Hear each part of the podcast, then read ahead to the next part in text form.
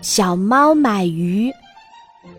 小猫的生日快到了，它要买几条大鱼招待朋友。一大早，它便提着竹篮子来到渔村。湖边儿，鹈鹕正眯缝着眼打盹儿呢。小猫走上前说：“请给我捕几条大鱼吧。”鹈鹕睁开睡眼，慢吞吞地说：“好吧，请跟我来。”鹈鹕来到长芦苇的浅滩，摆摆头，张开大嘴，呼啦一下把泥水一口吸了进去。小猫吓了一跳，仔细一瞧，原来泥水装在颈下的皮囊中，皮囊慢慢收缩。又把水挤出来，一会儿，鹈鹕从嘴里吐出几条小鱼来。小猫摇摇头说：“这鱼太小了，大鱼我可捕不到。”鹈鹕说着，把地上的小鱼又一条条吞下肚子。唉，小猫叹了一口气，看着脚下浑浊的泥水。他明白了，浅水边儿是捕不到大鱼的。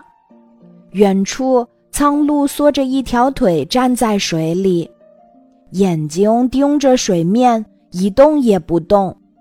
小猫想，苍鹭一定是位出色的渔翁，便走过去说：“尊敬的苍鹭，请给我捕几条大鱼吧。”苍鹭点点头。歪着脖颈，在水里东瞧瞧西瞅瞅，过了好一阵子，才猛地叼起一条鱼来。这一条鱼比鹈鹕捉的鱼大一点儿，小猫还是嫌小，便说：“能不能去深水里捉大一点的鱼呢？”深处太危险，我的腿没那么长。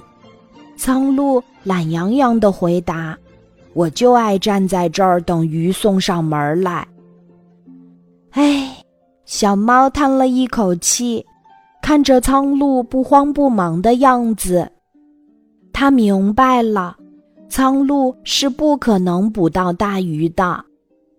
小猫找到了鱼鹰的家，请他捕几条大鱼。鱼鹰满口答应。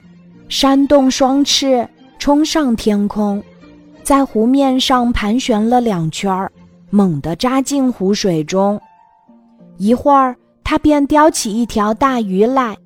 小猫高兴地直叫：“喵喵喵！”